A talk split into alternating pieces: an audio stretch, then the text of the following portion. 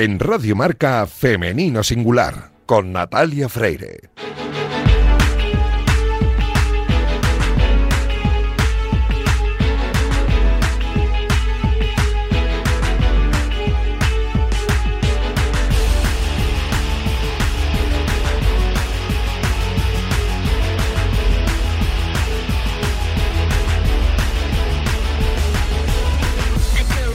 Muy buenos días y bienvenidos un sábado más a este espacio de radio en el que nos empeñamos en dar visibilidad y voz a las mujeres que hacen que nuestro deporte sea cada vez más grande. Nos encanta ver triunfar a nuestros deportistas, ya sean hombres o mujeres, pero permitidnos que en la próxima media hora hablemos solo en femenino singular, que es el nombre de este programa que escucháis ahora mismo en la sintonía de Radio Marca. Os recuerdo que podéis encontrar los audios de todos estos programas en las plataformas de audio habituales y también en la web de marca.com. Y esta mañana me acompaña el gran Javier Fernández, que ya está haciendo que todo suene a la perfección. Y este que comenzamos es el programa 250 y como es costumbre durante esta temporada lo hacemos hablando con Irina Rodríguez sobre el entrenamiento invisible. Arrancamos ya.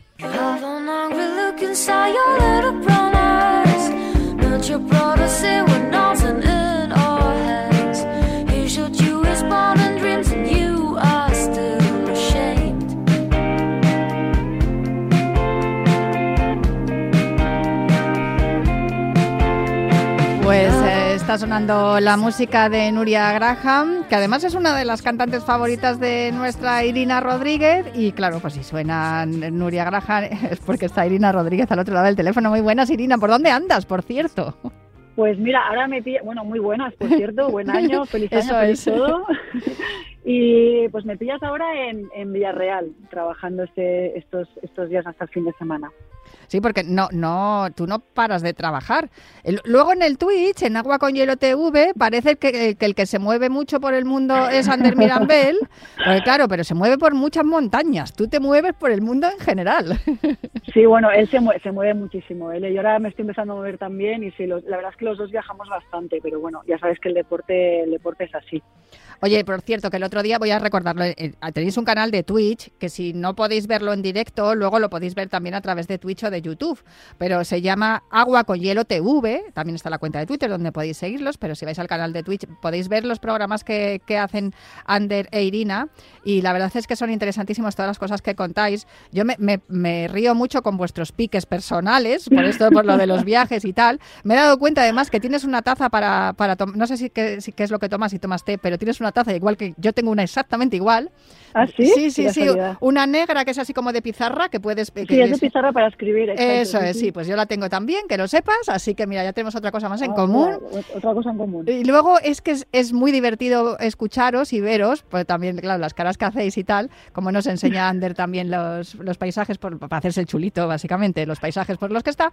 Pero lo más, a mí lo que me parece más interesante de todo es la sección entrenamiento invisible, que luego la trasladamos aquí a femenino singular.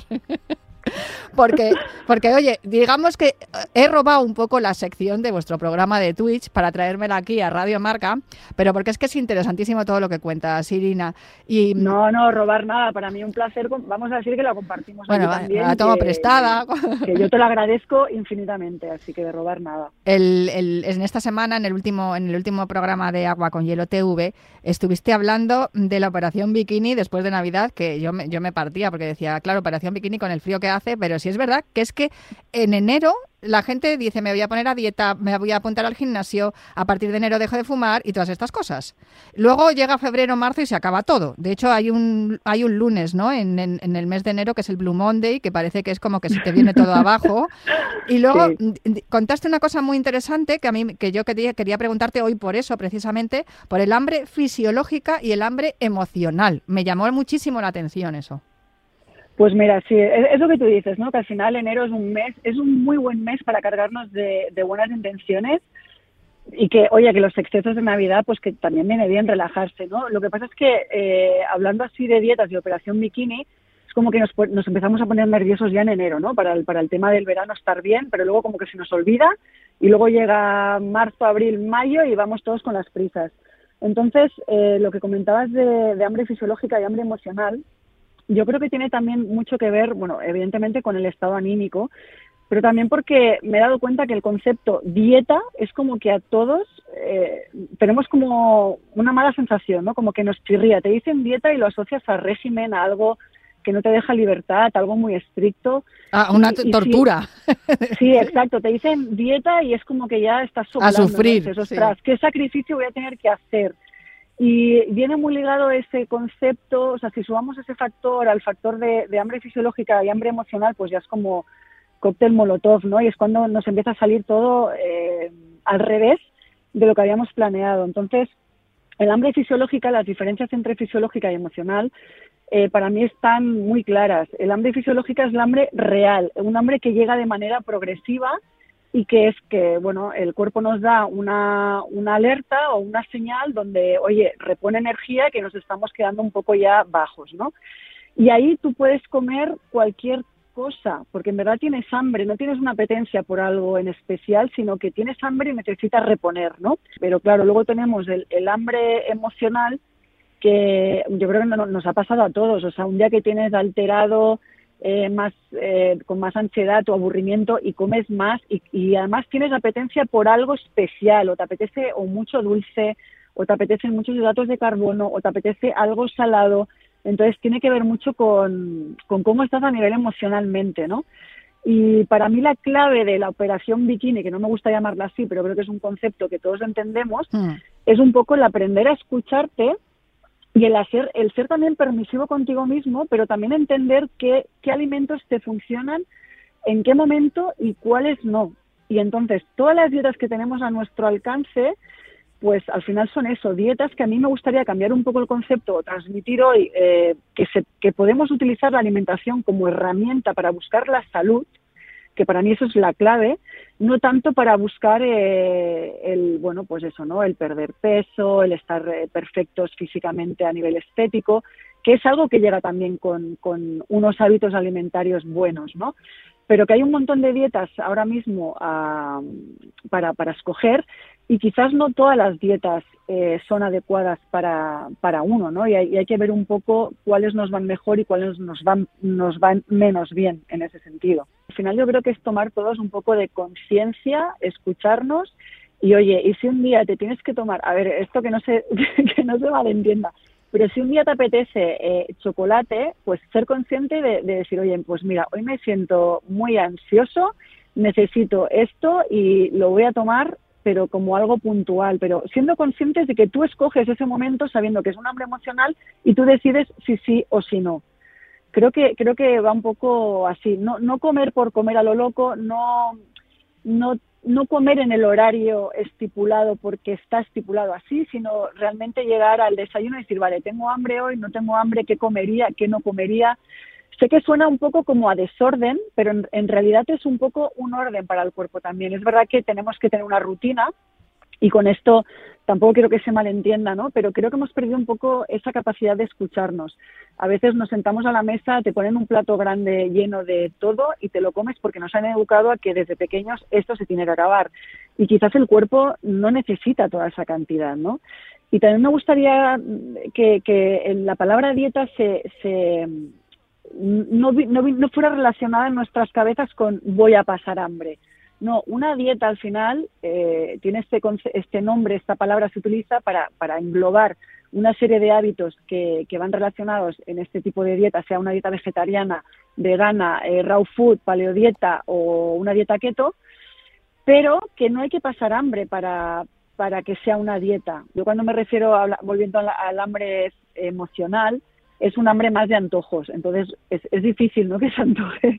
Yo, bueno, igual a ti sí te pasa, pero vamos, sería la primera persona que me dices que te antojas de, de brécol. Bueno, yo sí, pero es que me encanta el brécol. ¿Qué le voy a hacer? Pues mira, oye, aprovechalo. Eh, y volviendo un poco al, al, tema, al tema dieta, yo en mi experiencia eh, me gustaría animar a la gente que que no se quede con, eh, con, esto, ¿no? Con el concepto dieta, perder peso, voy a, voy a hacer un sacrificio, porque en personas que no hay ninguna patología asociada de base, eh, cambiando unos buenos hábitos alimentarios y comiendo lo que es necesario, haciendo un poco de deporte, es que el peso va a bajar seguro. Ahora, si hay una patología de base, pues tipo, no sé, que, vemos que, que la tiroidea está un poco alterada o hay un hipotiroidismo, etcétera, no sé que hay algo de esto, eh, o un sobrepeso excesivo o lo que sea, no es necesario pasar hambre para perder peso. Simplemente es tener unos buenos hábitos y saber qué alimentos eh, te van bien y cuáles no, y sobre todo en qué horas también poder tomarlos y, y en qué horas no.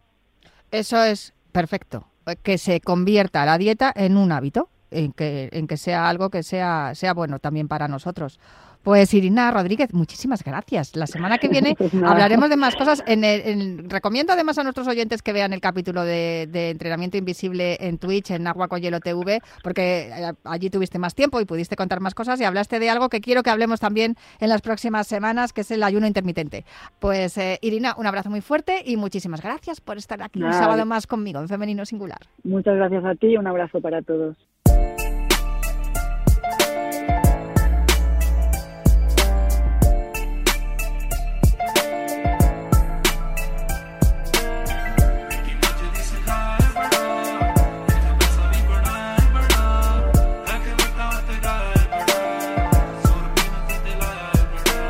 ਪਾਉ ਪਾਉ ਕਹਿੰਦੇ ਨਾ ਕੋਹਰਾ ਫੇਰੀਆਂ। ਰਾਵੀ ਵਾਲੇ ਪਾਣੀਆਂ ਦਾ ਵਜੇਰੀਆ। ਪਹਿਰੇਦਾਰ ਬੜੇ ਮੂੰਹੋਂ ਕਹੀ ਗੱਲ ਦੇ। ਬੜੇ ਕੱਬੇ ਕਹਿੰਦੇ ਮੁੰਡੇ ਮਹਾਜੇ ਵਾਲ ਦੇ ਆਖੇ ਵਾਲੀ ਕੂਰ ਨਾ ਕਿਸੇ ਦੀ ਚੱਲਦੇ ਬੜੇ ਕੱਬੇ ਕਹਿੰਦੇ ਮੁੰਡੇ ਮਹਾਜੇ ਵਾਲ ਦੇ ਆਖੇ ਵਾਲੀ ਕੂਰ ਨਾ ਕਿਸੇ ਦੀ ਚੱਲਦੇ ਬੜੇ ਕੱਬੇ ਕਹਿੰਦੇ ਮੁੰਡੇ ਮਹਾਜੇ ਵਾਲ ਦੇ ਛੋਟੇ ਦੇ ਆ ਸਿਰ ਵਾਂਗੂ ਮਿੱਟੀ ਵਾਨਾ ਦੀ Informe Plus es el legado de Michael Robinson que nos enseñó a todos los periodistas a encontrar his- las historias que hay detrás del deporte para inspirar a la gente y también para descubrir que el deporte es una herramienta poderosa para superarse y también para mantener la esperanza, sobre todo en aquellas personas que han perdido absolutamente todo. De fondo estábamos escuchando una canción que se llama Mahea Lee de Abdilon, Shinda Kalon y Gurindel Gil, que son artistas afganos, porque precisamente vamos a hablar de un informe plus, un documental que tiene a mujeres deportistas afganas como protagonistas. El poder del deporte para salvar vidas y dar esperanza es, yo creo, el, el- lema de, este documental que se titula Afganistán a vida o muerte. Se estrenó a finales de noviembre. Desde entonces yo estaba deseando hablar con su director, porque es más complicado ¿no? hablar con, con las protagonistas, porque algunas de ellas no hablan español. En, en radio es más complicado hacerlo así. Pero hablar con Pablo Moreno, que es su, es su director, el director de este documental, que además ha hecho un trabajo espectacular. Tengo que advertir a todos los que no lo hayáis visto y vayáis a verlo, eh, este documental Afganistán a vida o muerte, que tiene escenas realmente duras. Pero mm, por un lado, eh, las tienes que ver porque esa es la realidad de, la vida y del día a día en Afganistán, especialmente para las mujeres. Y por otro lado, cuando luego ves las imágenes del deporte, pues se- se compensa esa dureza. Hemos hablado, Pablo, muy buenos días, ¿cómo estás? Hola, buenos días, ¿qué tal? Hemos hablado fuera de micro que en- en- tuvisteis dudas, ¿no? A la hora de, de- de emitir esas imágenes precisamente de las que acabo de hablar yo. Sí, bueno, lo primero que quería decir es que yo soy el redactor del, del reportaje, lo hice junto con un realizador que se llama Román Escoda, por lo tanto es, es obra de los dos, como mínimo de los dos y de más gente. Y luego, respecto a ese tema, sí, es una, yo creo que es una cuestión que pasa a menudo en los medios, en los medios de comunicación, ciertas imágenes si es mejor ponerlas o no ponerlas, ¿no? si es mejor darles eh, publicidad y que la gente sepa lo que ocurre realmente o, es demasiado fuerte y vas a dañar a, ¿no? quien lo está viendo, no lo sé. Con los ultras va a ser un poco parecido, ¿no? Le das bola o lo omites. Es bueno saber lo que hace. Bueno, en este caso nos parecía que el documental era duro, se avisa al principio del documental que hay imágenes que pueden herir la sensibilidad del espectador y creíamos que para contarlo la realidad de las mujeres y es que hablábamos con ellas y nos lo decían entonces creíamos que era la forma de reflejar lo que ellas nos habían contado. Y bueno eh, esperamos que nadie lo sentara mal y que ayudase a conocer lo que pasa allí porque además es que estaba muy de moda en agosto Afganistán y septiembre y se olvida y se olvida de lo que se quejaban más ellas se olvida y ya nos hemos olvidado casi. Desde el mes de agosto, que fue cuando, cuando comenzó la ofensiva de los talibanes, ¿no? Para hacerse especialmente con la capital, pero bueno, con todo el país, y hubo esa avalancha hacia los aeropuertos y a todas las, las eh, fuerzas de, del ejército de, de, los países que estaban allí apoyando. Entre ellos, eh, pues pudimos ver a algunos nombres conocidos, ¿no? Antonio Pampliega ha sido además reportero de guerra durante muchos años, de hecho tiene una historia impresionante y, y Antonio, que hace un trabajo excelente para, visibilizar, ¿no? Para dar luz a todas esas historias, pues eh, pidió por redes sociales que echáramos una mano a Nilofar Bayat, eh, que es jugadora de baloncesto. Además, eh, recuerdo que también que nuestra compañera Paloma del Río habló con Jorge Garbajosa para, para que, a través de la, de la Federación Española de Baloncesto se, ayudara ¿no? a Nilofar a, a salir de Afganistán. Todo aquello, aquellos momentos yo lo estaba viviendo por Twitter y decía, madre mía, qué miedo, por favor, ¿qué, ¿qué podemos hacer para ayudar? Pero efectivamente, si no se hacen este tipo de documentales, todo lo que está ocurriendo allí se olvida y si no lo contamos, como dice Paloma del Río, precisamente no existe. Claro. Eh. Sí, Antonio Pampliega, desde luego, también yo quiero darle las gracias porque nos ayudó muchísimo para el reportaje. Y sí, es verdad, es verdad que pasan tantas cosas y ahora el coronavirus, ¿sabes? Hay, hay, tantas noticias que hay algunas fundamentales que se nos las pasamos por alto. Y en este caso sí, yo creo que llamar la atención de lo que está ocurriendo allí siempre es necesario. Luego, eh, es que la mujer allí no es de ahora. Eh, sus, sus problemas con los talibanes eh, empeoran, pero el no tener libertad, el no poder hacer deporte y ser libres para hacer lo que quieran, es, bueno, yo que sé, décadas o eh, lo explicáis muy bien, sé, lo explicáis muy bien en el documental. Además es que uno de los en uno de los momentos en los que habla precisamente Antonio Pampliega y explica que desde 1979, que fue cuando los soviéticos invadieron eh, Afganistán, que además es que está situado estratégicamente en el centro de Asia, lindando con un montón de países también con muchísima influencia y riqueza, las mujeres allí es que han sido maltratadas y han vivido en guerra, llevan viviendo en guerra 50 años prácticamente. Pero es que después, una vez que salieron ya que salieron los talibanes con la invasión de USA ellas encontraron la posibilidad de, bueno, pues eh, veíamos que había presentadoras de televisión, eh, veíamos a, mujeres por, la calle pues yendo a, estudiar, a hacer deporte. Una, de las cosas de las ironías, ¿no? las paradojas que, explicáis en el documental es que mm, en el estadio de Giza, en Kabul, donde se ejecutaban mujeres porque no habían cumplido la, ley que, marcaban los talibanes, pues allí estaban, estaban entrenando algunas de las primeras eh, boxeadoras ¿no? del equipo nacional de boxeo, como Sabnan Rahimi, que es una de las protagonistas del documental. Sí, Sabnan y su hermana entrenaban en un eso, el estadio de, de Gazi, de, Kabul, y sí, efectivamente, allí habían ajusticiado a mujeres pues, pues, pues meses o, pocos años antes. Incluso, incluso ya, mmm, ya no recuerdo, fíjate, sí, porque hay partes que omitimos en el reportaje, pero nos contaron, sí, creo que nos sale, que bueno, les, les cuidaba la zona en la que ellos entrenaban, había una mujer encargada de cuidar que no pasaran hombres y ni nadie porque estaban un poco ocultas, pese a que ya no estaban los talibanes. Y esa mujer eh, desapareció, desapareció. Eh, quiero decir, entrenaban con mucho miedo, ya no estaban los talibanes, eh, que ahora han vuelto. Lo, se cuenta muy fácilmente o se cuenta desde aquí que estamos al lado, pero lo que han vivido y lo que siguen viviendo, por desgracia, pues es que el, el título a mí sí que me parece que indica bastante, es que te juegas la vida por hacer deporte. Es que es muy fuerte. Para Sabnan Rahim y para su hermana, que veían cómo se ejecutaban a mujeres en el estadio, que en algún momento lo de, comentan en el documental, eh, que podríamos ser las próximas.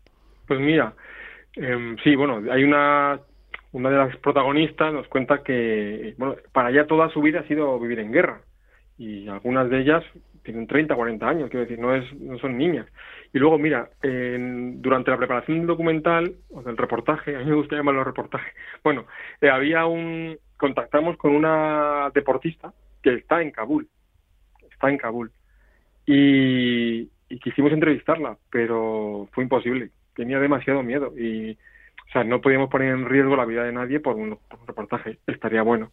Entonces ella nos hablamos con ella, sí, no, y al final nos dijo, tengo mucho miedo, o sea, no puedo hacerlo porque no sé si van a ver una cámara por aquí, incluso van a ver a un hombre que se acerca a mi casa y eso ya está prohibido, entonces sí, es toda tu vida se condiciona desde, o sea, desde aprender, ir a la escuela, em, todo, es que es todo. Em, bueno, nos decía Sabnam, que por cierto, quiero también recomendar otro documental que se llama Boxing for Freedom, que es justo de Sabnam y de, y de su hermana, Sadaf. Si podéis buscarlo en alguna plataforma, es impresionante también. Bueno, impresionante, lo digo también. Y, y bueno, no sé qué está contando. Total, que, que no pudimos hacer la entrevista. No se pudo hacer porque tenía miedo y yo lo entiendo. Es que es eso. Bueno, ya es lo que iba a decir. Que Samnan nos decía que una mujer es como una piedra para, sí.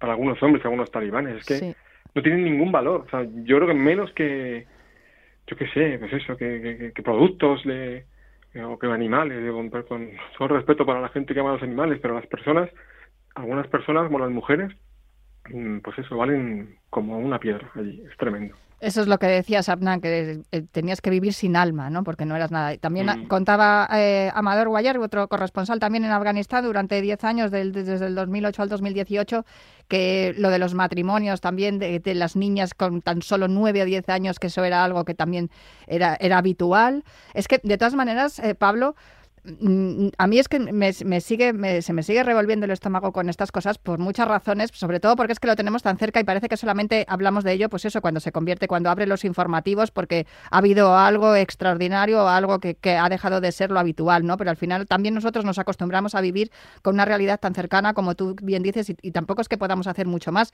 pero sí se pueden hacer algunas cosas, porque de ahí es de donde viene lo que yo decía al principio, ¿no? La esperanza que se puede dar.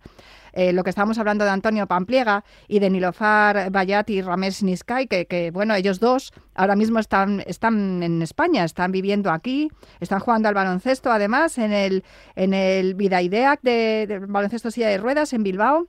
Eh, ellos han encontrado una nueva vida gracias a la ayuda de Antonio Pampliega y de los españoles, como, también es el caso de, algunas otras mujeres que aparecen en el documental, como la que hablabas antes, ¿no? Roya Musavi, que mm, decía que todavía había estado viviendo toda su vida en guerra, y de la escritora Nadia Gulán, que vive además en, Cataluña y se ve en el reportaje, como te gusta decir a ti, que habla catalán perfectamente y está absolutamente integrada, ¿no? Que llegó con 21 años y una familia catalana la acogió y ella ha hecho aquí una vida y de hecho tiene una historia brutal que me recuerda mucho a la, a la película de Mulan, ¿no? Que ella tuvo que cuando bueno tuvo hubo cayó una bomba en su casa su hermano murió su padre se quedó bloqueadísimo su madre no paraba de llorar y ella decidió cortarse el pelo vestirse como un hombre y salir a, buscar trabajo para ayudar a la familia y se tuvo que estar haciendo pasar por hombre durante años hasta el punto de tratar mal a su hermana si la veía fuera de casa porque eso era lo que mandaba. O sea ella estaba metidísima en su papel de hombre tuvo que, que fingir ser un hombre para poder sobrevivir sí tenía que sí tenía que proteger a su hermana entonces le echaba pues, una bronca en público para que la, su hermana no saliera y para que los demás no sospecharan, claro, su, su identidad es real. Sí, em, la verdad es que lo mires por donde lo mires, la verdad eh, es incomprensible. o sea, ¿por qué, ¿por qué a las mujeres? O sea, es que, bueno, yo le preguntaba, pero ¿de dónde? O sea, ¿en, ¿en, qué momento han pensado que las mujeres pues no pueden ser libres o, o son el pecado o el deporte te aleja de, de tu misión que es la religión y tal. Pues, y los pues estudios, o sea, es que no pueden estudiar, no pueden, no pueden hacer nada. Es como decía, ¿no? Como, como, como decía que, que, es, que es una piedra, no vales nada.